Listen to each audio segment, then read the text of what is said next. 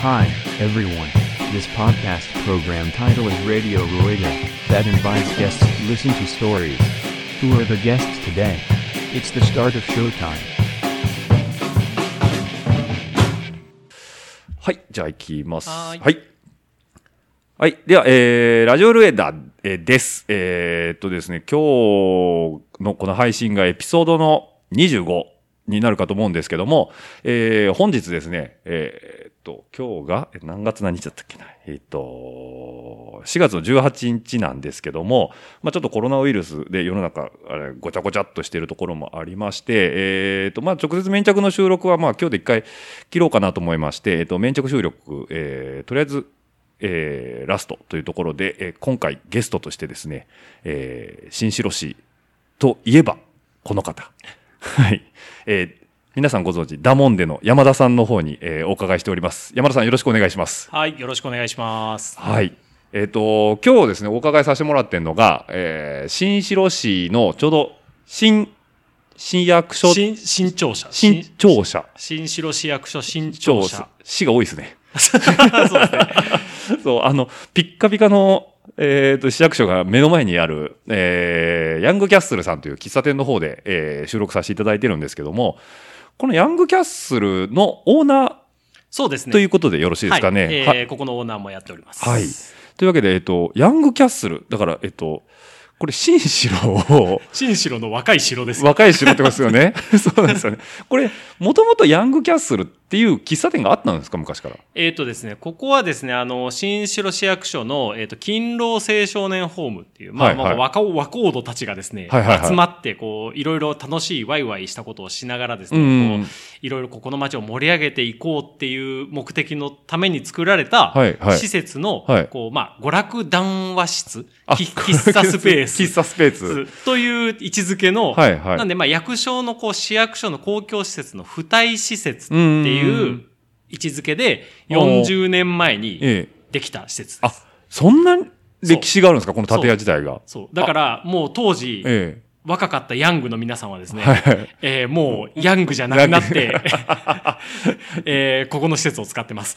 え。なるほど。じゃあ、それぐらいこう昔から歴史のある建物の中で、えっ、と、まあ、最近中をリノベーションというか、そうですねリメイクして、そうです。えーで、あの、こ昨年の10月から、うんえーまあ、前の方がちょっと辞められるということで、はいはいえーまあ、カレーで有名だったんですけど、はいまあ、それで、まあ、体調崩されてちょっと辞めるということうで、ん。で、10月から引き受けて、はい、はい。で、まあ、リノベーションを重ねつつ、えー現在に至ると。至ると。はい。まあいうこうあのー店構えがですね、えっ、と、往年の純喫茶。あ、もうまさに。まさに、まさに。あの、昭和テイスト全開。まあ、あの、ちょっとそのリノベーションで手直しが入ってるので、まあ今っぽい部分といい調和をしてるかなというふうに思うんですけど。えーとここのコンセプトはね、平成がないなんですよ。昭和からいきなり令和に飛んで、あ令和飛んでの、飛んでるんで。はいはいはい。平成がないインター。ネットと平成昭和が同居してる。同居してるってことですね。だからね、もうあのーなんていうんですかね。あの、な、え、なんていうんだろう、このチェストの椅子ですか？あの、丸い椅子でこう、ビロードのカバーってね。ビロード側でね、こう、ふわふわしてるやつが、非常に味があって、いいなっていうのと、あと壁紙も、なんですかね、岩の模様と、あと天井の亀甲模様ですかね。はい。これ、亀甲模様はですね、あのええこう、なかなかビジュアルがないんで想像しにくいかもしれないですけど、はいちょっと薄黄色なんですよね。木、木目っぽい色なんですよね。はいはいはいはい。これすべてタバコのヤヤニニです。40 年間積み重ねられたタバコのヤニに、もう掃除するとえらいことになったんで、これはこういう色としてもうこのままにしておこうっていうことで放置してあります。そういうことですよね。なんで、まあ、今でこそカフェっていうと全面禁煙。まあ、ここもヤングキャッスルそうそう、ここも。今も全面禁煙ということで、まあ、言ってみれば令和のトレンドということで、あの、そういうルールにはなってるんですけど、昭和の匂いをその壁紙のヤニでちょっと感じることもできるといううことでそうな。んですよ。そしてあの、なかなか新しくは作れないこの、なんとも言えないテイストが、そうですね。まさか、あの、ちょっと今収録中にですね、えーと、え、あの、知り合いが、知り合いが。来て野菜を置いていくっていう。あの野菜を持ってきていただけるっていう、なんともこの、新城市らしい、えーテイストもあるんですけども、えっ、と、まあ、新城市、あのーっていうと、まあ、あの、名前は聞いたことあるっていう方も非常に多いかなと思いますけども、あのー特に、まあ、自転車関係でない方でも、えっと、ピンとくるのが、その、新東名がですね、あの、新城インターっていうのが今回、えっと、うん3年ぐらい前、そうですね、オープンしまオーしたね。プンして、はいで、あ、なんか名前はあるぞと。で、あのーよ、俗に言う、愛知県なんですけど、えー、奥三河と言われる地方。の入り口。そうです。になる玄関ですね。玄あの、愛知県唯一未開の地と言われる 山しかない。山しかないっていう、あの、なんなんていうんですか、限界、消滅都市に一回制定されてしまったっていうところなんですけど、もろ、愛知県の中で少ない過疎地域。はいはいはい。まあでも愛知県もあの、東側は、あの、比較的山と緑の多い土地が多くて、まあそこ全体を、まあ奥三河とは呼んでいるんですけども、まあそこの、えー、豊橋より、豊川よりっていうところで、まあ玄関口というところ。の立場というところですよね。うんまあ、その土地をですねちょっとうまいこと活用して、えっと、いろんなスポーツだったりアクティビティだったりっていうところの、えー活動が非常に盛んで、えーまあ、町挙げてやられてるっていうところもあると思うんですけど山田さん自身は、えっと生まれも育ちも新城。そうです。えっ、と、生まれて、えー高校までは、ええーこの、このエリアで生まれ育ってます。はいはいはいはい。えっ、と、そうすると、あの、高校、小中高が新城市。はい。で、大学は外の方でやるえっ、と、そこから海外になぜか行くことになってはいしまって、えなんか、まあ、すごい、あの、ぶっちゃけな話、すごええいバカな子だったんで、あの、あの、進学もこうちょっといまいちだし、あの、ええ就職もちょっと、っていう感じの中で、ええ。こう、知人がですね、ええ。こう、まあ、まあ、どうせお前することないだろうから、ええ。まあ、ちょっと、海外でも行って、こう、広い世界を見てこいと。はいはいはい、はい。っていうことで、ええ。なんか1年ぐらいですね、まあ、ええ。とりあえずお前、オーストラリアに行けとかって言われて、面白そうだなと思って、英語が喋れたわけでもないんですけど、なんか、あ、面白そうだし、ええあ行ってみるかと思って、あのーじゃあ本当に海外に行くってことがどういうことかも考えずにええ行けたみたいな。そうなんですね。はいえっと、オーストラリアは10 18、そう、18から結局それで4年ぐらいかな。はいはいはい。うんまあ、向こうに住むことになっておじゃあ結構長いこといましたねそうそうそうそうなんです。それは、えっと、と、留学？そう、留学です。あじゃあ向こうの大学。向こうのね、えっと、専門学校みたいな、あの、はいはいところ出てますね。そういうことかな。はい。あの、僕が、一昨年仕事でオーストラリア行った時に、はいはいあの、山田さんパースに住んでたことがある。そうそうそうそう。言ってましたよねそうそうそうそう。え、その4年間はパースに行ってたんですそう、かそうです。あ、そうなんですねそうなん。ですよ。当時はまだインターネットもなくて、はいはいはいもう何の、もう情報源って言えばなんかもう本とか、本とか。手紙とか、はいはいはいそのぐらいでしかない中で、えまあ日本人も少ない場所だったんで、そうですよねなかなかあれでしたよ。あの、まあ、留学で、その世界中から来る人は多いっていうのは、まあ、あの、パースなんですけど、あの、オーストラリアのパースってちょっと皆さんパッとイメージつかないかと思うんですけど、まあ、俗に言う、あの、シドニー、うん。ケアンズっていうのは、えっと、あの、まあ、オーストラリアをこう思い浮かべてもらうと、右下の方になるんですけど、東海岸ってやつ、東海岸ですよね。ね。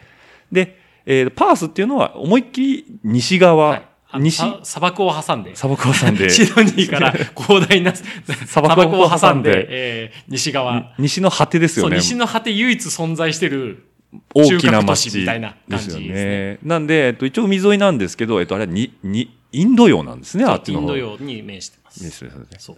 あのーめちゃくちゃ街が綺麗なところでで、ねで、まあ学校が結構あるんで、留学で行かれる方、まあ山田さんもそうなんですけど、えー多いっていう街なんで、ちょっとまあ興味ある方は調べていただければと思うんですけど、でね、皆さん言われて。暮らしやすいですはいね。来ますねですよね。うんそこに4年間？そうです。えっと、専門学校行ってたそう、最初はまあ語学学校から始まって、はいはいはい。で、まあなんかもう勉強することを見つけて、ええ。まあそこから専門学校に2年だったかな、はいはいはいはい。行って感じですね。おー。はい。その4年間で、じゃあだいぶ英語は、当時は？えっ、と、喋る方は、僕全然本当書き読みできない状態で行ったんで、はいはい耳でまあ覚えて、ええ喋って覚えてってしたんで、あの、なんとか喋るのと聞くのとっていうのは、コミュニケーションは全然問題なかったです書き読みは最後までずっと苦手でしたね。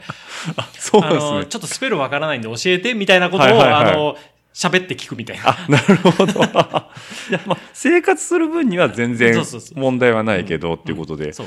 えーで、まあ、あうんの、写真の勉強をしてたんで、あはいはいはい。実技が多かったんで、ええ。逆に言うと勉強としてもそんなにええ、こう、なんなんてこう、書いたり読んだりっていうよりは、うん。まあ、あの、技術系の学校だったんで、うん。比較的、あの、そこら辺は、ええ。なんとかこう、クリア、クリアしつつ、あ、そうなんですか。はい。へえ。でも4年間、え、ちょいちょい日本には帰ってきてたんですか？えーと、最初の1年は全くで、ええ。そっから、に、でも2回か3回ぐらいしか、まあ当時やっぱりそんなにまだその、うん今ほど世界がちっちゃくなかったんで、ビュンビュンこう、LCC とかで行けるわけじゃないですもんね。そうです、そうです。なんで、なかなかそういうのもなかったんで、まあ行ったら行きっぱなしっていう話ですよね。はいはいはい。まあなんとなくなんですけど、こう、オーストラリアって結構日本に近い部分が多いのかなと思って、まあ、あの、ひ簡単に言うと左側通行。そうそうそうそうそう。割にアジア圏とも、うんまあ仲が良かったりとか、こう文化の共有が進んでたりとか、うんまあ親日化も当然多いうんので、暮らしにくいってことは全然感じなかったですけどね、やっぱり。よね。うんまあ基本的に移民国家うんかなとは思うので、あの、多国籍なんですよね、皆さんが。そうですね。なんでそんなにアジア人に対してこう、なんていうかこう、違和感がないというか、たくさん入ってきてるし、うんまあ、華僑の方も多いですうしん、その当時からも多かったと思うし、多分今なんかもっともっと多いと思うんですけど、うんうんなんで、すごくそういう意味では、あの、フレンドリーではいはいはい。良かったですね。え、そうするともう何年前だ ?25 年とか。そうそうそう。今山田さん40。えっと、43になって、40えっと、95年に行って99年ぐらいまでいたんで、はいそそこら辺の間ですね。20年ちょっとですよね。じゃあ、まあ、あの、なんていうんですかね、自分一番こう、多感な時期でもあるじゃないですか。何も知らないこの片田舎の新城の子がいきなり、おい、おい、行けって言われて、飛行機に乗せられて、なんかよくわからないけど、飛行機も初体験みたいな感じの中で、はいはい。なんかいきなりなんか、いや、で、一緒にその紹介してくださった方が、はいはい一月、あその、まあ、連れてってくださって、えで、まあ、片道の切符だけ用意してくださって、で、学校の手配とかもしてくださって、はいはいはいまあ、そこは当然わかんないだろうからってことうんで手配してくださって、一緒に連れてってくれたんですけど、ええまあ、帰りはお前自分で買って、切符も買えるし、あでできると思うから、頑張れ、みたいなあ 感じで一週間ぐらいでもう、あの、放置されあ。て。放置されて。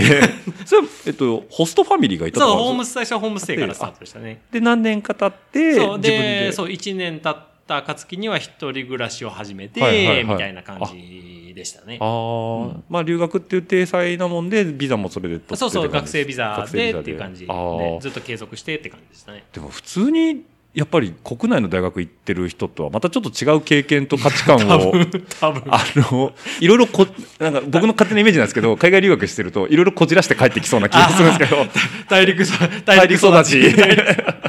でも最初確かに1年行った時は、ええなんかもう向こうが素晴らしく見えすぎて、はいはいはい。こうなんて日本なんてって。思ったんですよね、やっぱり。うん。だから日本に帰ってくると、なんか、な、なんなのみたいな感じで、すごいなんか、あらゆるこう、アンチ、はいアンチ、こう、日本みたいな感じになって、いや、こんな国には暮らせないみたいな感じになったんですけど、えでも向こうにやっぱり4年とか住んでると、ええ。嫌でも自分は日本人なんだなってことがこう思い知らされるはんですよね。えはい。結局どこまで行っても自分は日本人だし、やっぱり日本人であることは隠せないんで、うんそうなってきて初めて、あ例えば日本でこう働いてみたいなとか、あうん。日本の社会とかこう文化をもう一回ちゃんと自分の目でちゃんと見なきゃダメだなっていうのは、やっぱり外側に離れたことで、うんやっぱ改めてこう見るみたいな。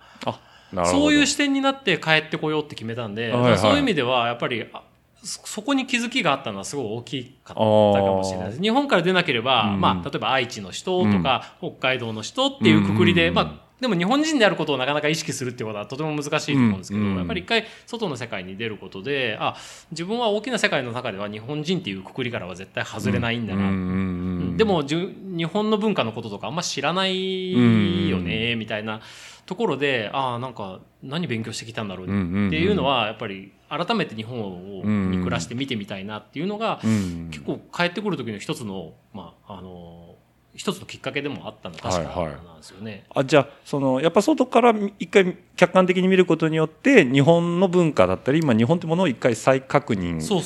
できたっていう形なんですね。で、やっぱりしてみたいと思うようになったうん。そんな意識してみ考えることなんてないし、うん。学ぶことも、まあ、それは日本の歴史とか習うけど、それがうん、こう、直接自分に関係があるものとしては考えないじゃないですか。うんだから、それはやっぱり日本人であることを突きつけられる時間が多かったから、うん。やっぱり日本、うん、日本のことをもっと知ってみたいと思うようになったのは、はいはい。で、日本人なんだっっていう、うん。逆に誇りになるんですかね。そう、そうですね。まあ、うん。それは、今でも、多分すごく自分の中で結構大事なことはいはいはいはい。うえーんだと思いますね。はいじゃあそのオーストラリアでは、えっとまあ、ホームステイから、まあえーっと写真の勉強とかされて、はい。えっとずっとパースだったんですか？そう、ずっとパースだったんですあそうよなんですね。で、まあ、東海岸、結構ね、パースって、その当時はですよ、今は知らないですけど、うん。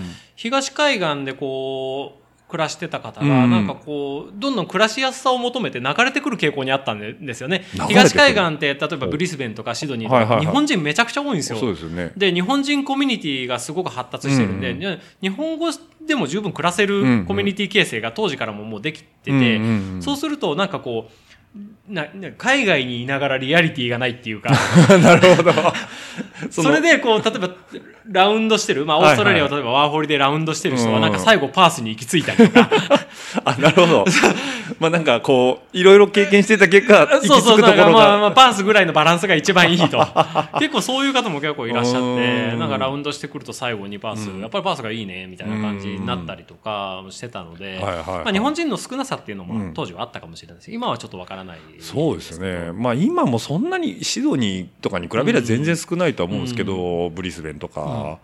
ですけど、まあ僕、新婚旅行もパースだったんですよ。あ、そうなんですね。へえ。で、パッて向こう空港着いた時に、タクシーの運転手に、え、なんだ君ら？って言ったら、ハネムーンだよって言ったら、ハネムーンでパース来るのはちょっとこじらしてるよねみたいなことを言わ 言われたんですよ。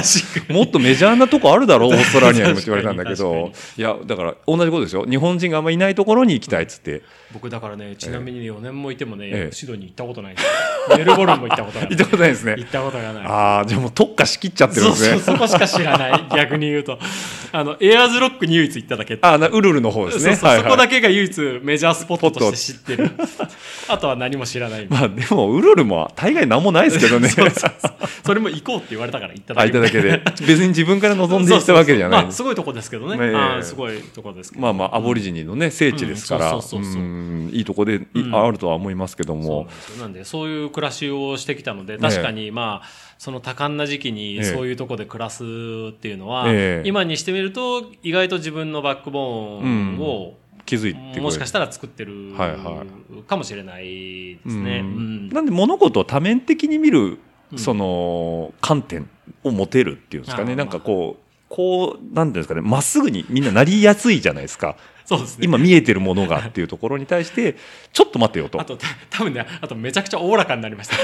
大陸の人はねまあいいんじゃないみたいな。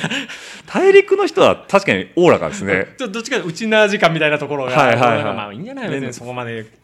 なな もう来るもの拒まず去るもの、まあ、そこはあの移民国家なんであの、はいはいやっぱり来るもの拒まず去るもの追わずでいいんじゃないの？って、っていうのはありましたね確かうに。ん。まあ実際に山田さんはもうご存知のリスナーの方だと分かると思うんですけど、まあ絵に描いたようなおおらかさ。いやいやそんなことないそんなことないですよ。そうですか？そんなことないやいやいや、もうものすごいこう、心が広いのはね、あの、多分、あの、皆さん感じ取れるとこかなと思うんですけど、じゃあ、えっ、と、大学というか、まあ、24、あ、22ぐらいですかね、そうすると。で、まあ、じゃあちょっと一回区切りつけてっていう形で日本に戻ってこられて、その後は、またそのこっちですか？地元その後ね地元に帰らずに、ええ。えっ、と北海道に上陸したんですよ。そのままそのままオーストラリアから。はいはい。えっとまあどうせ日本に帰るならええ。やっぱり自分の知らないところを見てみたいっていうのがあって、えでじゃあなんかどこかなえうんうんうんうん。で東京にどうしても行く気にはちょっとなれなかったんですよね。うん。多分怖かったんだと思うんですよ。、はい。きなりあのあのあの、あの街に行くっていうのは、多分それすごくハードル高いし、自分も多分無理だろうなと思ってたんで、まあ、地方の中学都市で、うん。で、環境が、なんかこう、日本らしくなくて、うん。っていうとやっぱりどうしてもこう、札幌とか。で、まあちょうど知り合いもおいたので、あの、なんか、そっちで、みたいな感じで行って、で、ただ、こう高校までしか、まあ、高校までの教育を受けて、ええ。で、その後オーストラリアで、うん。逆に言うと日本のことあんまな何も知らない状態だから、これもちょっと困るなと思って、で、まあ、仕事もしながら、うん。こう、学校も、うんまあ、もう一回日本の学校もちゃんとやっぱり勉強しなきゃいけないなと思って、で、それで、札幌のその専門学校にもう一回うん。ちょっと入り直しはいはいはいてはい、で、それしながら仕事をしてはいっていう感じで、あ。のー暮らし、暮らしてました、し。じゃあもう仕事して、えっと、勉強もしてっていうので、そうそうそうでちなみに北海道行かれてからどんな勉強してたんですか？あ、それも写真の、写真事も写真の仕事もしてたのはいはいはいはで、そのままそれで。ええじゃあ、えまあ、さっきからちょっとトピックスで写真って出てきてますけど、え、カメラマンだった？そうそう、そうですよ。で、北海道だと夏場になると結構写真の仕事って、まあ、で、僕スポーツの写真撮ってたはいはいはいりするのではいはい。あの、例えばなんか札幌競馬場の競馬の写真とか、はいはいはいはい。あの、競馬ブックの写真とか、はいはいはい。あ、マジですか？ああいうのとか。あじゃあ完全にメディアの人じゃないですか？ああいうのを、まあ、そのアルバイトっていうか、もうこのカメラマンで本業で撮ってる方のお手伝いをするっていうような感じで、あの、手伝ってたりとか、そういう仕事とか、うん、なんかアシスタントの仕事だとか、はいはいはいそういうのをいろいろややってました。スポーツ写真。まあ、基本的にはまあ、スポーツほ報道っていうのかなこうな気候みたいな、まあ、いわゆるこうファッションスタジオにこもって撮るタイプのカメラマンじゃないカメラマンあ、外にガンガン出てこそうう。外でやる仕事の、ええカメラを仕事が多かったです。それはもう道内いろんなとこぐるぐる行って万栄競馬取ったりとか。あとえっと函館と夏は函館と札幌を行き来するみたいな。お 主に競馬場そうなんですそうそうそうそう。夏競馬を。夏競馬を撮ってる。ること多かったですね、バイトで。なるほど。夏競馬多かったです。ああ、でもあじゃあ、えっ、と、今でもカメラはやられてますか？今でもぼちぼち。あ、ぼちぼちやられてますね。でも当時って言ったらもう、あの、今みたいなデジタル全盛じゃないんで、もう完全にフィルムムですよね。フィルムで、あのーすぐ現像して、送って、はいはいはいちょうどデジタルが一部出始めてて、うん報道機関うに。ん。で、それもでも通信すっごい遅いんで、ええ結局なんかこう、フィルムしてスキャンししてて、みたいな感じあで、ようやくパソコンとスキャニングが出てきたみたいな、はいはいはい。時だったんで。そうですね。Windows が95出て、一気に普及して、そうそうそうそれに2000年ぐらいですもん2000ね。年 ,2000 年から2001年とかそのぐらいの時期だったんで。ですもんね。まあそうなんですよ、XP じゃないか。うん。まだカメラがフィルム、えー送る機器がようやくちょっと通信を使いましたたみたいな感じ。ちょうど過渡期ですね。そうそうでしたね。だからまあちょっと今でこそそのデジタルが普及したんでカメラっていうのは非常に勉強しやすいうんあの、うん。コンテンツになってるかなと思うんですけど、まあ、当時だって絞り1個とかシャッタースピードのその関係性とか勉強しないと本当にそうそうそうそうそう。撮って調べるっていうのはできないですもんね。撮ってやっぱり撮ることに対してやっぱり今みたいに撮って消して撮って消してができないんで、うん。やっぱり撮ること自体もやっぱお金かかるですよねじゃないですか。だから勉強するのにもやっぱりうんフィルム撮れば撮るほどお金かかるんで、うやっんぱりまあもの、まあ、当時で学校だとやっぱりモノクロ撮って自分で現像してみえ。えたいな、そういうのが多かった。ですね。えそもそもその写真を、まあ、職にしようというか、まあ、手につけようって思ったきっかけって何かあるんですか？ああなんかこう写真通じたらいろんなとこに行けるかなっはあ。ていうのあはいはいはい。ああって、ええ。結局まあいろいろこう当時ナショナルジオグラフィックとか。はいはい、ナショジオさんですね。ああ、はいはい。そうそう、そういうので、やっぱりこう、写真って勉強すると、ああいう世界がどんどんこう、世界は広いんだってことをどんどん知っていくじゃない、はいはいはい今みたい。にインターネットでパッと調べてパッと出てくるっていう時代じゃないんで、うん。やっぱりそのわざわざ本を広げてうん、で、あそこにこう書かれてる内容とか写真見て、わ、すげえな、世の中広いな、みたいな。う。んで、やっぱり、りそういうものをもっと見たり知ったりするには、うん。こうやっぱりそれを仕事にする方の方がうん面白そうだなっていうのがあ。あったりとか、あとスポーツであればこええ。うなんかいろんなところにスポーツ通じて行ったりとかも写真撮りながら。そうですよね。あのー当時僕すごいね F1 好きだったんですよ。で F1 ってすごいキャノンとかすごいこう、スポンサーが。こうスポンサーたくさん出ててでカメラマンの人がこう世界から集まってこう写真撮ってみたいな、うん。ああいうのにすごい憧れはいはいはいはい。てて、なんかなんかもしかしたらそういうのにこう、そういう形でいろんな知らない世界をを自分をつないでくれるのなんか一つそのツールを持ってたらはいはいはいはい。まあなんかこうすすごいいろんな世界がつながるんじゃないかと思ってそういうツールって何なのかなみたいうな言ったら。んまあ、カメラ。カメラだだとなんかできるのかなと思ってうんでたまたまなんかこうカメラ触れる機会があってあこれ面白いなと思ったんで、そのままじゃあそれちょっと勉強して、うんなんか世界がつながっていけばいいななんて思って、はいはいはい。うん。えー、でもそれでじゃあオーストラリア行ってカメラの勉強4年してで札幌に戻ってきて、うん。でで東京にその後就職して東京のスタジオで、はいはいはい。まあ、研修みたいな感じで、はいはい。住み込みで働いて、はいみたいなあ、じゃあがっつりカメラマン。でしたね。まあ、まあでも、よ自分が仕事を主でこうカメラマンとして自営業で取るというよりは、ええ。まあどちらかというとアシスタントや、うん。こうサブ的なものをどちらかというと仕事として振ってもらってうん。こなしていくみたいな感じのことが多かったんで、まあ、うん。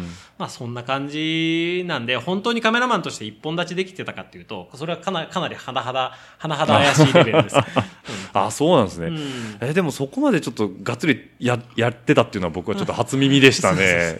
だから時え々えなんかこう、まあ今で言うとこう、Facebook とかインスタとかで、はいはいちょっと写真いいですよねみたいなこと、こうなんかこう、ただ漠然と撮らないじゃないですか。やっぱ当たり前ですけど。うんだからそそのバックグラウンドにはそういうものがちゃんとうんあああったりもするんですけどそうですよねも逆に仕事としてやらなくなったらカメラって本当に、まあ、持たなくなっちゃったっていうか、はいはいはいはいぱり撮ろう撮ろうと思ってちゃんとしたいって思っちゃうじゃないですか。うん。だから逆にもうなんかわざわざ一眼持ち出してみたいなのは なかなかちょっとしなく仕事仕事でやっぱりやってたんでしなくなっはいはいはい。ちゃいましたね。うんまあなんで、えっ、と、山田さん自身はノートやられてるんでしたっあノートノートでブログ書いてけ書いてますよね。はい。なんであの辺の写真とかは、やっぱちょっとこう厳選した、まあ、なんかこうそれっぽく見える感じ。で。いやいやい それらしく見える、それらしく見える写真がそれらしく貼ってあります。いや、なんかすごい綺麗な写真が多いなとは思ってたんですけど、そういうことがあったんですね。いや、それは僕逆に意外でしたね。そうそうなんですよ。なんで、で今でも時々、その、例えばデザインを見るにしても、うん。やっぱりそういうところに勉強したバックグラウンドっていうのは、うん。まあ、写真だけじゃなくて、あの、絵とか、はいやっぱりそういうのも当然芸術に関する勉強でもあるので、うん。やっぱり見たりするので、やっぱりその当時、そのしっかり貯めた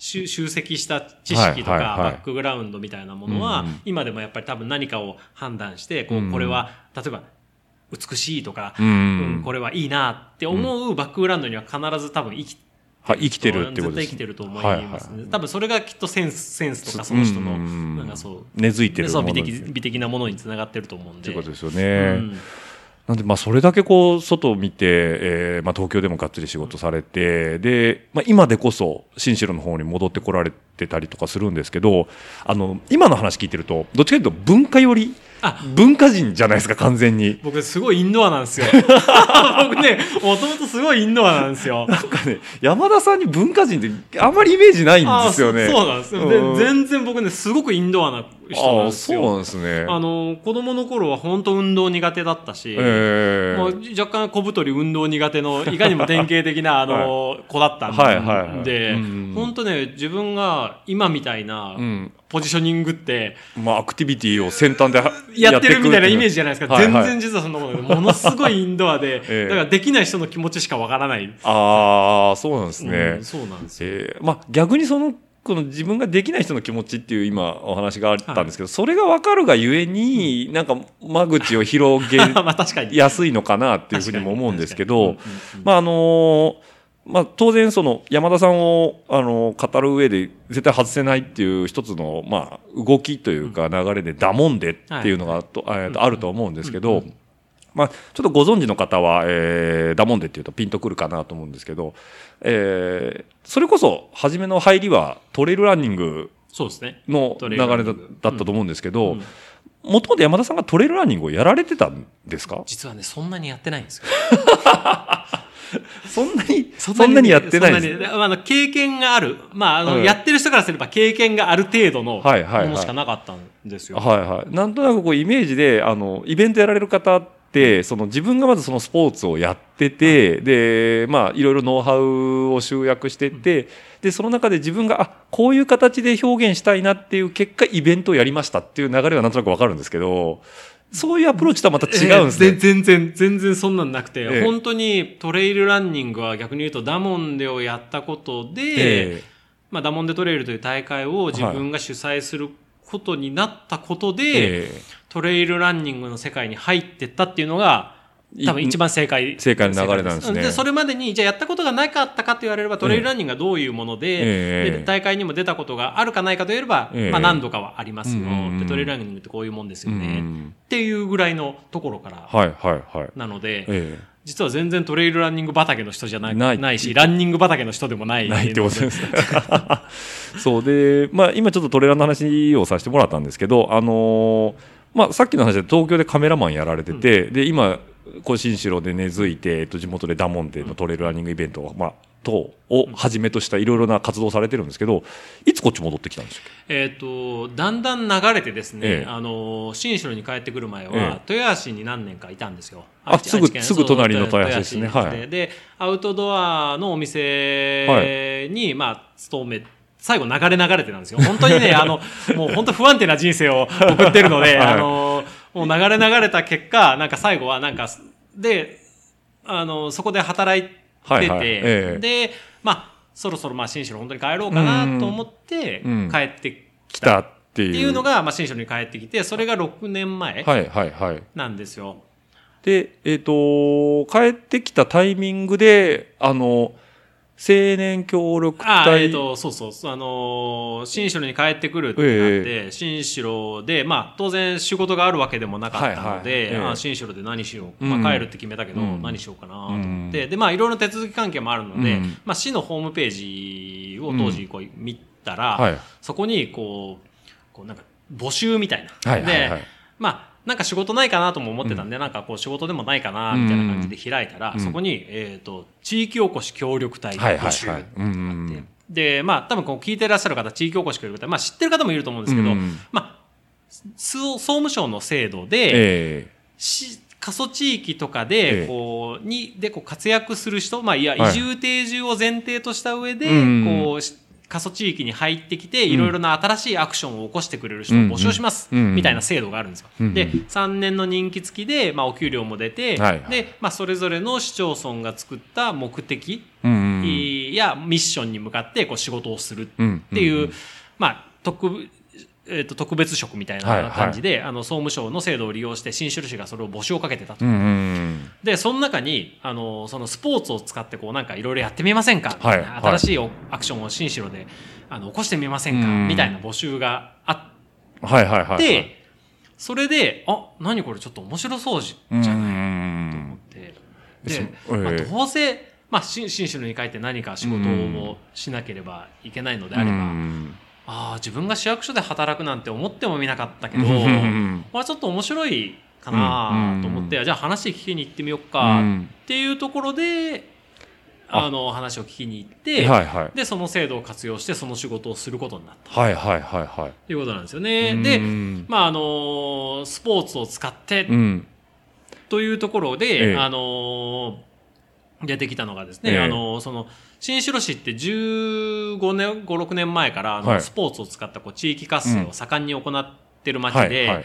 で、その中から、あの、モータースポーツの新城ラリー、うん。だとか、おちくんも好きだけど、ん新城ラリーだとか、はいトレイルランニングだとか、うん自転車だとかっていうものが盛んに行われるようになってきてるんですよね。ですね。で、それをこう、さらにこう発展させるためのミッションとして、うんそういう専任の人に来てほしいみたいな。なるほど。っていうようなミッションで、あのー活動することになって、はいはいはい。その中でトレイルランニングっていうものを使って新しく大会を起こしたのがマダモンデトレイルっていう,、ことなんですよ、流れなんですねそう、その流れがあってということですね。今の話だけ聞いてると、ものすごい文化圏から、その、一気にスポーツにバーンとシフトしてるんですけど。まあでもその間もね、あえの、自転車とかは、ええあ れお客さんですね。じあ、いいです、いいです。自転車、うん、自転車はですね、あの、お客さんそうそう、来ちゃってるんですけどね、あの、明かりついてるとね、ねあの、お客さん、い来ちゃ、来来ちゃうっていう。んでね。もう今、あの、ちょっとごめんなさいね。お話の途中で申し訳ないんですけど、ものすごい外が豪雨になってるんですよね。この雷になってます雷になって、ものすごい土砂降りなんですけど、その中、お客さんが軽トラに乗ってやってくるっていう。こうあのねが近所のガス屋のおばあちゃんなんですけど、ねええ84だったかな、いなんですけどね、はいはい毎日来てくれるんですよ。自分であの軽トラ運転して来られてるんですね。そうなんですよ。それでね、ええ一緒にロードレースを見る仲なんですよ。おばおばあちゃあの、んと。そうそう、ヤングキャッスルにはご、あの、大きいモニターがついてるんですよ。はいはいはいいつもロードレース出てて、今、あの、ツール・ド・フランデルがやってるんですけど、あの、こういうのをね、一緒に見るんですよ。で、あ、いい景色だねとか言いながら、すごいよねとかって言いながら、あのロードレースについていろいろ教えてあげてるあなるほどそういうもう仲なんですそうね。そうそうそうなんですよそのおばお母さんが今一緒にまたコーヒー飲もうかしらっていうことで今で来たけど今日はやってないということで。あの、いつまでたっても帰らないんで、もう最近はもう、もうそろそろ帰りなさいって言って、あの、返すぐらいなんで。まのあ居心地がいいっていうことですね。うそうそうそう、そんな、なんですよ。なるほどまあ溶け込んでますねヤングキャッスルがい。やいやいやいや、そうなんですよ。はいで、ええそんなんがあって、まあ、ええ。その、その制度を活用して、新城で働くことになって、ええ。新城のスポーツ振興みたいなものをこう盛り上げにゃっていうはい。話になって、うん。その中トレイルランニングの大会を作った。で、ただバックボーンとして、じゃあめちゃくちゃ自分がその運動をこう、こよなく愛して、もう最初からアスリートで、みたいな。うん。全くなくて、で、自転車はずっと昔から好きで乗ってたし、うん。まあ、当然アウトドアショップの、に仕事として勤めてたのがあったんで、トレランやったりだとうんか、からまあボルダリングやフリークライミングやってたりだとかってしてたんで、アウトドアのバックグラウンドはあるんですけど、うんうんうん。めちゃくちゃコアに追求して、うん。まあ、いわゆるこうトレイルランナーのもともとすごいエリートトレイルランナーが、はいはい。ああセカンドキャリアとして大会作るぞみたいなそういう流れの一切こうものではなくてあくまで愛好者が、うんあの地元に帰ってきて何ができないかなと思った時のに、そういうミッションがあってそこからスポーツにこう深く入っていくうんことになったっていう流れ、あそういう流れなんですね。そうそうなんですよ。だって前でのそのもともとやってたラリー、えーうん。自転車、うん。えっ、とあと何でしたっけ？トレイルランニング。トレイルランニング、うん。っていうところでまあよりこうそれをどんどんどんどん大きくさせていこうっていうところの役割として山田さんがあの市役所に入られた。そういうのを担ってくれる人が来たらいいなっていうことで募集がかかってて、でそこにたまたま引っかかった。あそういうことなんですね。引っかかったそうですね。だって僕と山田さんがお会いした時はもうすでに山田さんそれをやられてたタイミングそうそう、その人気中だったんですよね。3年間の人気中で、うんはいはい。あのダモンデトレイル立ち上げて、ええ。っていう中で、そうそう。で、えっ、と、オッチー君と最初に会ったのは多分東海クロスかなんかそうですね。なその時はまだ、えっ、と、その人気前です。僕、豊橋に住んでて、はいはい。で、個人的に自転車をやってて、うんうんで、クロスの会場に出入りしてる中うんで、うんあの、SNS とかを通じてちょっと知り合ったっていう。ですねねで、新城に深く、しオチ君が含めてコミットしてくれるようになったタイミングはもう僕はこっちにいたし、そうですよね。こっちで活動してましたね。はいはいはい。そうなんですよね。なんで、あの、僕からするとも山田さん完全に新城のそのスポーツの人っていう、あの、認識で、ちょうど知り合って、本当にすぐぐらいにダモンデがローンチあ、したタイミングだったんですよ。で、なんちゅうこじゃれ、なんかシャレの効いた名前をつけるんだっていう、この 方言なんですよね。ダモンデっていうのは。要はあの、そのままです。アルファベットでダ、まあ、DA ですね。で、モンで、えっ、と、MONDA なんですけど、ダで一回切るんですね。うんダ、モンデモンデ。なんで、あの、ななんとなくこうヨーロッパの匂いが少し、垣間見これ誰が考えたんですか？これはですね、ええあのーまあ、ダモンで一緒に立ち上げたメンバーの中で、はいまあ、ホームページとかのデザインやってくださってる方がいて、はいはいであの、大会の名前何にしよっかみたいなうん話出ますよね。ええ。で、まあ、まあ、例えば新城だったら、ええ。っ、と、新城トレイルとか、はいはいはいはい。まあ、奥三河パワートレイルとか、まあ、地名プラス、なんとかトレイうんルとか、なんとかトレイルレースってつけるのが、大体まあ一般的だったんですけど、うんうーん、つって、なんか、おなんかどうしようかねみたいな話してて、あダモンデとかどう？みたいな。はいはい。何それって言うから、いや、ダダモンデ。あ、いいじゃんみたいな。あそれで言ってみる？みたいな。あじゃああじゃあ、なんか、デザイン考えてみるわ、みたいな感じで、はいはいはいで、ロゴができてきて、はいあ、いいじゃん、いいじゃん、みたいな。あ、もうよくわからんけど、まあ、これで、これで、これでいいんじゃない？みたいな。そういうノリだったんですね。えーあの、ダモンでっていうのは、あの、なんだろうな、なんて言ったらいい要するに、うん、方言で、だから、とがか、うんっていう話ですよね。そうそうそう。末尾につける。言葉ですよね。そうですよねん何々だから。何々だから、何々だもんで、こうなんだよ、みたいな感じの接続詞に近いうんビビコーズみたいな。ビコーズみたいな。うん そうなんですよね。で、それをなんかちょ、本当にあの、なんていうんですかね、あの、な北米感あふれるデザインに落とし込んだっていう、あの、すごいですよね。あれすごいですね、うん。あれをあそこまで消化させるっていうのが。なかなかね、なかなかないですよね。そう、すごいなって、自分がやったわけでもないんですけど。なんで僕最初見た時に、なあ、いや、こじゃれた、方言来たなと思って。だけど実際に蓋を開けてみるとうん恐ろしかったのが、今今だともう絶対そんなこと恐ろしくてできないと思うはい事実が、はいえ当時その大会を運営するってなった時に、うん。やっぱり地元のことは地元でやるっていうことで地元でこう実行委員会の組織を作って立ち上げますってなった時に、トレイルランニングというものを経験したことがありながら、知っている、うんやったことがあって知っているっていう人は8人集めた中の2人。あとの人はトレイルランニングそもそも知らない。あなんか山の中走るやつとかそのレベルでしかなくて、はいはいでなんかまあまあ一応そういうイベントやりたいんで、はいはいはい。でさっき言ったみたいに僕も別にスポーツのエキスパートじゃないから、うんスポーツの大会運営も、うんノウハウが。ノウハウも知らなければ、はいはい。えーどういうものかもよく分かってないで大会をやるっていう 今やっちゃうっていう今恐ろしさ。暴挙ですよね。暴挙です もうあのこのこのこういう立場になって5年6年経って、はいはい。今それをこう考えるとす恐ろしすぎて そうですね。あの、まあ、世の中の流れというか、スポーツって何でもそうなんですけど、あの、競技ってなると、やっぱりわりかしハードコアな方に、あの、行きがちなんですよね。より、あの、険しく、より難しくっていうところがある中で、まあ、さっき出たその山田さんの、僕は運動する側じゃなかったんで、そのやれないこの気持ちがっていうのが出てるのかなと思ったんですけど、その、ダモンデっていうのは他のトレイルランニングイベントと致命的に、致命的って言葉が良くないですけど、あの、決定的に違うのが、あの、ワンウェイじゃないんですよね。あそうですね周回コース周回コースなんですよね。周回コースで、一周が大体あれ、2.5ぐらい2.5なんですよね。うんなんで、変な話、歩いても、えー、まあ1時間かかかんないですよね。さ30分とか35分とか。ぐらいでうん帰ってこれちゃうんで、その、ちょっとその、ロードのランニングをやったことあるんだけど、トレイルは初めてでっていう方にぴったりちょっとやってみたいっていうう、ん。体験してみたい。まずはやってみたいっていう人に向けて、ちょっとその雰囲気を味わえるっていう感ん。じですね。完全にこうトレイルへの入り口、うん。ステップアップレースみたいな感じですよね。うん。で他とまた違うのがその自転車でいうと、まあ、エンデューロなんか特にそうなんですけど、あのチームで出れるんですね。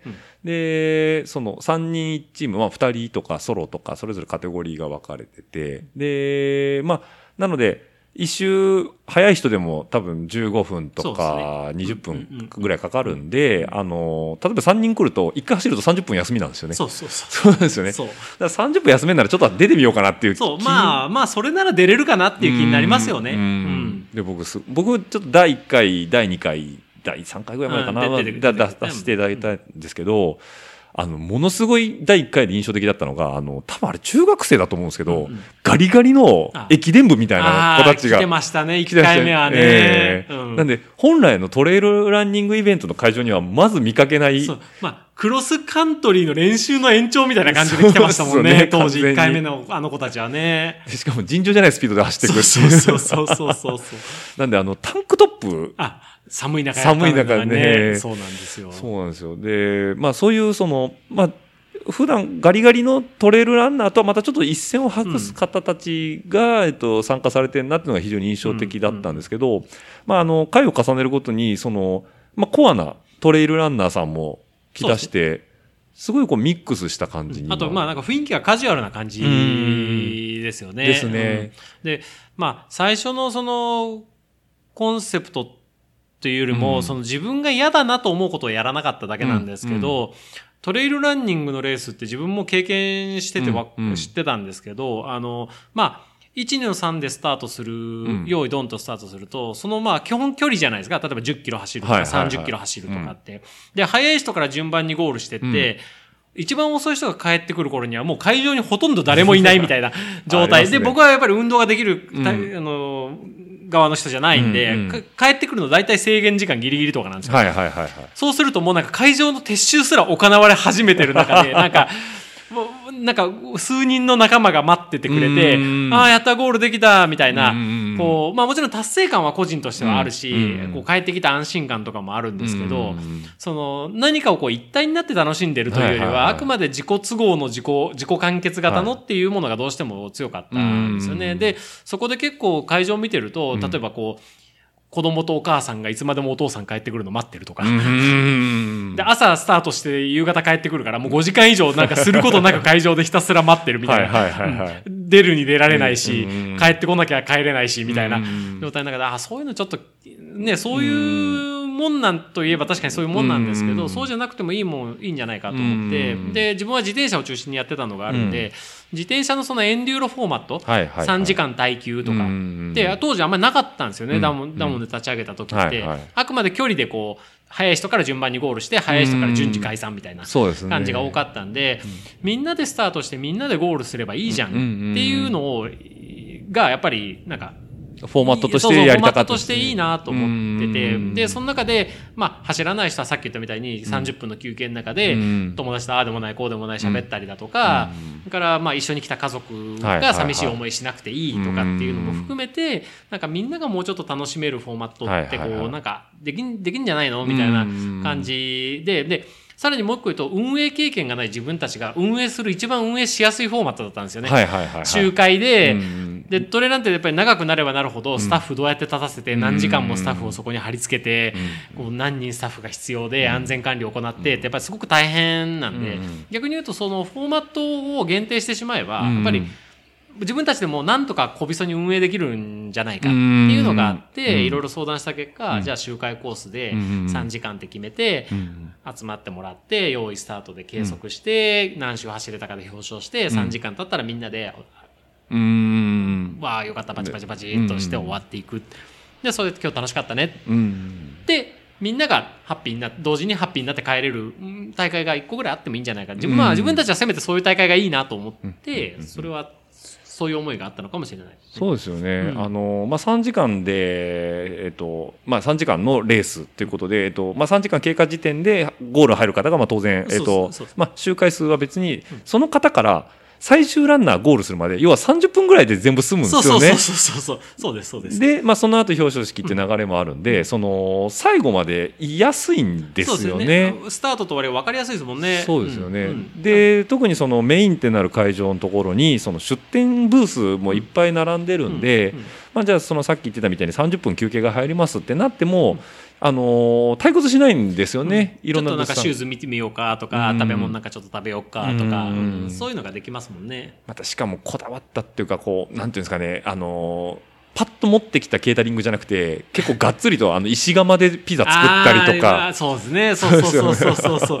あの逆に供給量がなさすぎてね、困ったりもしてたんですけど、ええ。まあ全くあの愛知県民の森っていう場所でやってるんですけど、うん。そのダモンデトレイルはい自体は、はいあのもう全く森の中の超奥地でやってるんで、うん。あの車も一回入っちゃうとだ出せない、まあ、うん。大会が始まって終わるまでは基本的に車まで行くのも遠いし、うん。コンビニが近くにあるわけでもないし、販売店もないし、うん。場合によっては携帯もほとんど通じないエリアでやってるので、まあ、その中で完結するしかない。うんうんやっぱりもうは一度入ったら終わるまではで、でまあ、出るのめんどくさいなっていう中で、こうみんながまあ一体になっていくっていうのはあるかもしれないですよねですね。まあ、だからね親御さんとかも結構子供さん安心して、車が通るわけでもないし、うんまあ安心して、遊ばしてますもんね。遊ばせてるんで、うん。まあ森の中で一日、うん。まあお母さんと子供が来てもお父さん走ってても、うん。お父さん頑張れーっつって、まあ、周回なんで何回も回ってくるんで、頑張れーって言いながら、応援しやすいですもんね。そうそうそう、あの森の中で遊んでもらえるっていうような感じで、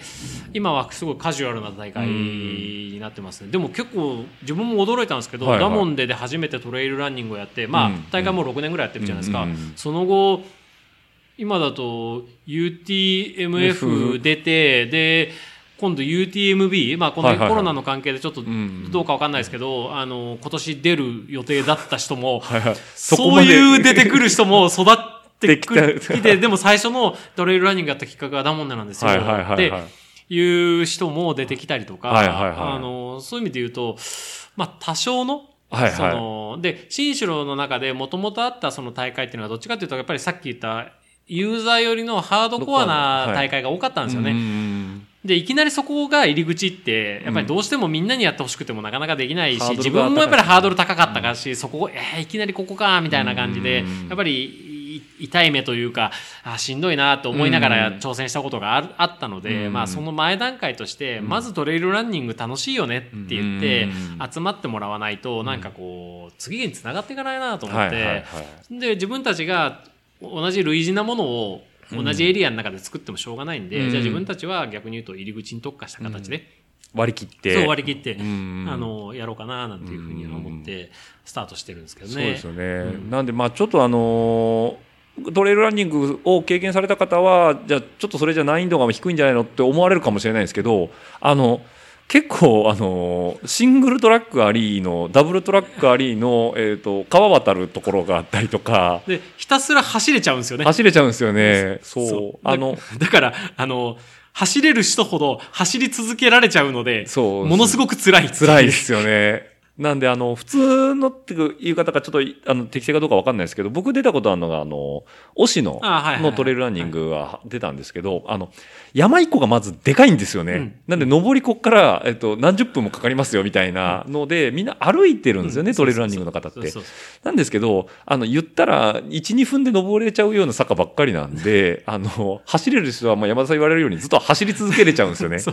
なんで、ほ、で、そう思えば急に崖みたいな下りも来るんで、そうそうそう。その辺がね、えー。うまいこと、まあ、うまいことこう愛知県民の森のいいこう起伏の中でコはいはい。ースが取れてるそうですよね。のでそういう意味で言うとなかなかタフタフだとは。3時間あれを一人で走るのはなかなかタフなタフですよね。うんことだと思うんで、僕一回3時間ソロ出たんですけど、うん。もう最後の1、2週足バキバキでしたもんね。うんもうやりたくないですよね。でみんながすげえ楽しそうにリレーでこうたすきつないでる中にあって なんで俺ソロで人だけ俺俺なんで一人だけソロなんだみたいな。そうそうそう。誰も変わってくれないしみたいな。そうなんですよ。そういうところありますよね。ただ、あの、何がすごいありがたいかっていうと、一緒に走ってるので、やっぱ声かけてもらえてて、あーはい。あ、ソロすごいですねって言ってもらえるのは、やっぱありがたいですし。や、まあ、あの中でソロをやりきるのは苦行でしかない。苦行でしかないですね。あの、本当にぐるぐるぐるぐる、だから1時間で早け4周いけるわけじゃないですか。だから10周以上走れちゃうんですよね。もう今思ってもよくやったな自分って思いますけどで、あのなぜかああいうのってやっぱりスタートするとサボろうって気になれないんですよね。なれないですよね。あれ見られてるからじゃないですかね。歩きゃいいのにと思うんだけど、誰も歩かないんですよね。そうですよね。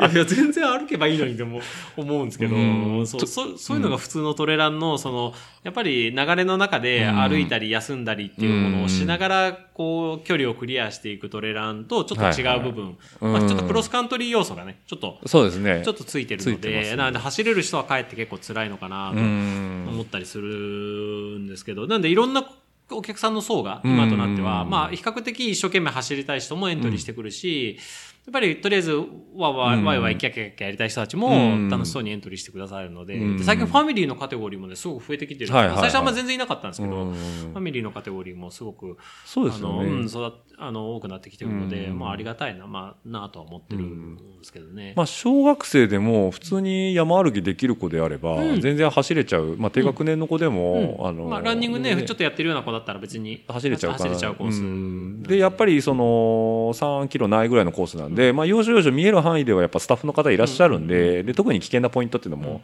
まあ、じゅそこを考慮した配置になってるんで、まあ、ファミリーで初めて来られてで子供心配だわっていうのでも、まあうん。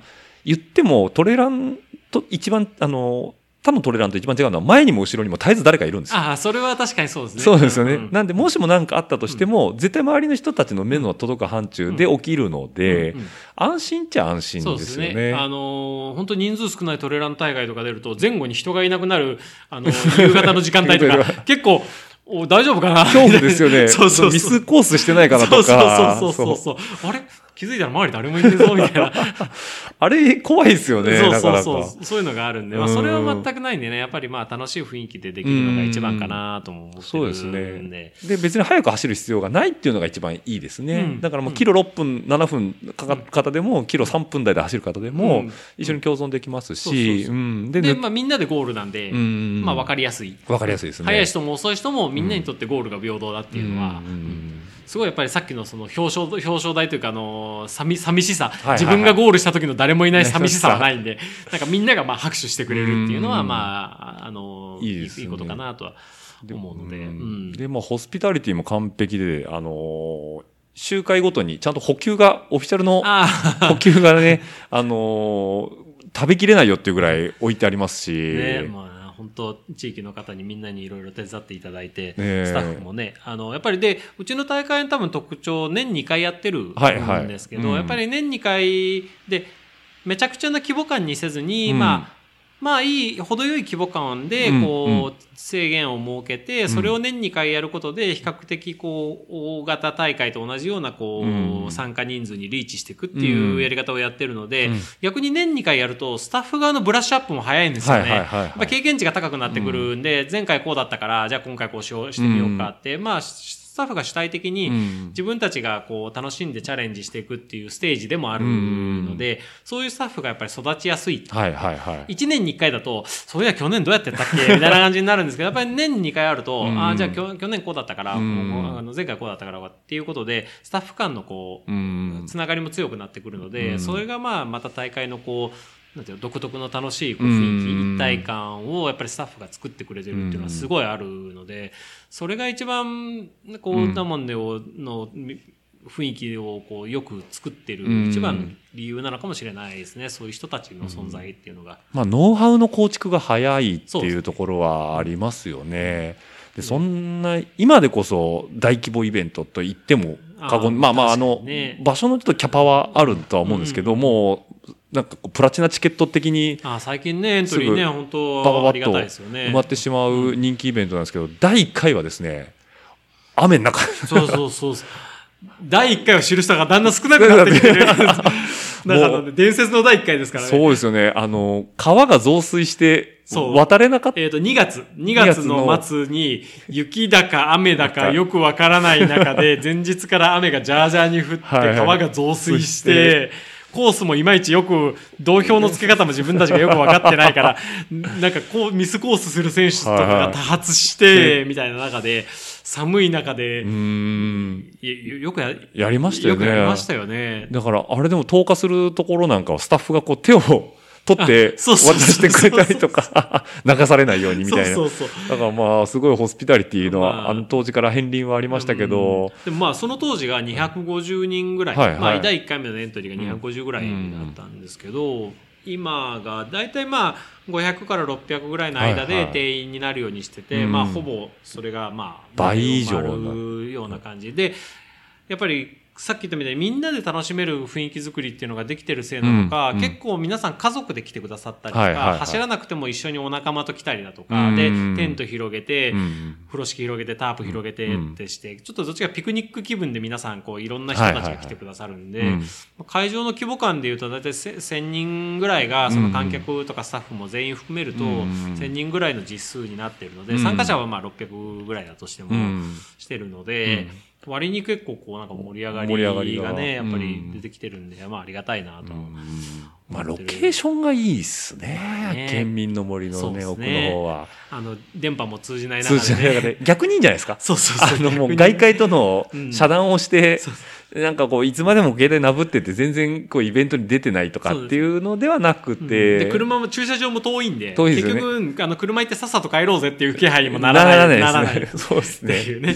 じゃあまあ、最後までいるか、うんてか何でもあるし、みたいな感じですもんっていう感じね。そうそう。ででも逆にああいうのって本当あの自分が自転車をやってることを軸にトレイルランニングを眺めた時に、うん。そのトレイルランニングに自転車の競技方式を当てはめたっていうのが、はいはいはい。まあ一つあるのと、うん。まあ当時から行われてたこうまあ、今でこそやってないですけどあのクリフォードとか、はいはいはいはい。あの東海地方でやってたこう、マウンテンバイクの草草耐久イベントみたいな。はいはいものだとか、それから東海シクロクロスだとかっていうう、ん。まあ、東海が作ってきた、うん。その、ホスピタリティのノウハウ、うん。人を楽しませようっていうノウハウっていうものは、うん。自分が東海の自転車に関わることで、こうなんか、あ、こういうものが新城にもあったらいいなってうん。言って、それをトレイルランニングとか、そうんの新城にこういう新しいタイプのイベントとして作れたらいいなっていうのはう、ん。すごい息づいはいはいはいてます、当時から。今でもそうですけど。なんであのそういう姿勢うん。はやっぱりすごくダモンデにも、うん。あの反映されてる、うん。ところですね。うん。と思うんですよね。まあ、おもてなしでおもてなしっていうとなんか最近あのオリンピックもあってちょっっと安っぽく聞こえちゃうんですけど。でもまあ言ったらおもてなしのだから自分たちのね、ここう、あったらいいなうん。が、やっぱりそこにあるうんようにするためにはどうすればいいかか、みたいな、うん自分たちがされて嬉しいことうん。を、やっぱりそこにちゃんと作っていくうんっていうのは、なんかすごく今でも大事にしてる部分ななのかなとは。なんで、まあ、山田さん的にこう見るとやっぱすごいニュートラルに物事を見て、その今、まあ、最初に言われてたみたいに自分が嫌だなと思うことは当然やらないっていうのは まあそれが根底にあるからそういうそういうアットホームな雰囲気の,、うんあの一端を担ってるのかなっていうふうには思いますね。あと多分そのトレイルランニングコミュニティに深く多分コミットしてないんで逆に言うとうんそういうのがその誰でも来れるよっていう、さっき最初ささっきから出てるようなこう、来るものは拒まず去るものは追追わずみたいな、あうん。うんの来るものを拒まないっていうてところで誰でもこうとりあえず入ってきて、うん。その人たちが一緒に楽しめうんるあり方をって思ってるんで、そういう意味で言うとあんまりその業界業界したルールみたいなものとか、こう目に見えない縛りみたいなものは一切自分側がそこに属してない人間うなんで、ん。そういうものはあんまりなかったかもしれないですね。うん。なので、ハードコアにしようなんて気もなかったし、逆に言ったら、ハードコアにした大会、じゃあお前走れるのかって言われたら、多分走れないしって。ということは自分がやっぱり出てみたい。うん自分がこの、これだったら友達と一緒に誘って出れ出れるなって思う大会を、やうんっぱり作ってみたいなっていうのは、やっぱり。あった感じですね。でも最近本当自転車関連の人たちもすごくなんか気軽に出てくださってるし、うんすごくこうクロスオーバーがそういうと、あの進んできてるので、すごくいいなと思ってるんですよね。そうですね。うんまあ、そのさっき言われてたみたいに10人中8人はトレイルランニングってなんとなくしかわからないっていう人がゆえに、その、なんていうんですかね、先入観もないし。そうそうそうそうそうで、まあ、あの、逆に外からあの、目でイベントを作ってるんで、まあ、誰でも入りやすいっていうのがダモンデの一番のりその。人たちが理解できないイベントは、うんやっぱりその人たちが支えようっていう気に多分ならないと思うんで、うんやっぱりそこが多分大事かなと思う大事ですよのねやっぱり知らない人がちゃんと理解できる内容で、そこに自分の関わり幅っていうか、うんその関わる理由や関われるうん領域がちゃんと存在してるっていうのがすごく大事なのかなとは。思ってるんですけどね。なんか、だからスタッフの中でも相変わらず、うち100人今となるとスタッフの数が80から100ぐらいの間で、まあ、その業務の重さの度合いは違っても、今100ぐらいのスタッフがいるんですけど、なもんでのスタッフはしたいけど、トレイルランニングは絶対にしたくないっていう かなりの割合いますからね。特に地域の人とか。いや、それはお祭り的に自分たちがそこに年に2回集って、こう楽しい空間を共有して、うん参加者に楽しんでもらって、ありがとうございましたって言われて、こうお客さんを返していくっていうのがすごい楽しいなって言ってあ集まってきてくれるんですけど、うんじゃあトレイルランニングするって言うと、いや、絶対しない。ーみたいな絶対しない、みたいな。だったら支える側でいいみたいな。それでも幸せなことですね。うん。スタッフがいいって言っていただけるっていうのは、うん。まあそうですね。ね、やり手側がやっぱ楽しんでないと、うん。イベントってそもそも楽しくないっていうのも当然あるかと思いますしね。応援することに真剣な人とか、応援することが楽しいっていう人たちをこの地域に育っこうに育ってきてるのはとても嬉しいことだ、うん。自然とそういう気持ちになってくれるのはとても嬉しいことだなとは思うんですよね、やっぱ。そうなんですよ。なんで、なんか不思議な、うん。多分相当トレラン界では異端、異端なイベントだと 思いますよ、きっそうと。ですね。んまあそういう形も一つあってもいいんじゃないのかってそいううところもありでますすね。最近だと本当にねもう愛知県からのエントリーがほとんどでもう県内、東海エリア以外はもう、まあ、東京とか、うん。まあ、ぽつりぽつりはいるんですけど。すごいやっぱりローカルにシェアされてるん。感じ。で、まあ、同窓会とかはいはいはい。年に2回集う本当にお祭りみたいな感じに皆さん、うん秋秋のお祭りの。時期だみたいな感じで、うん。なんかあそこに集まるみたいな感じに皆さんしてくださってるので、うん。すごい、まあ、少しずつですけど根付いてきてはいるまあ地に、とこの土地に根付いてっていうところです思ってね。るんですけどね。なんかそれはそれでとてもいいなと、うん。なのでまず地元に愛されて、うん。でまあ口コミでどんどんどんどん広がっていくっていうのが、うん。まあ順序的にはいいのかもしれないですね。うん。うん。はい、わかりましそた。なかなかね、うん。あの不思議なイベントを作る中でね、こう、あの、さっきのね、文化、文化系から、こう、いきなりスポーツ系、それから自転車の人なのになぜかトレランイベントを作るそうまあ。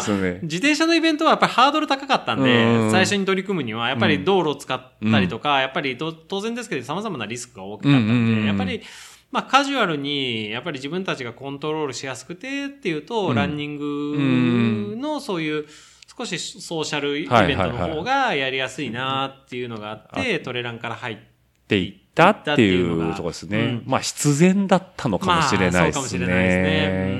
うん、かもしれないです。うんうん。まあちょっとトピックスで自転車っていうのがやっぱポッポッポッと出てくるんですけど、まあここから自転車イベントはい。も、えーまあ自転車イベントというか山田さんと自転車っていう部分に、えっと、はい。上田ラジオって、ええ。あの、こう聞いてるリスナーさんってほとんど自転車業界の方なんですか？自転車業界というか自転車に関心のある方がやっぱ多いんですか、ね、まあそうですね、サイクリング系ポッドキャストというのは掲げておりますんで、多いんですけど、うん。まああの結構、そうですね、あのいろんな方に聞いていただいてるみたいで、まあツイッターでたまに、あの、エゴサーチじゃないですけど、ハッシュタグで拾うと、あれ、だ誰だろうこの人っていうのもたまにいらっしゃるんで。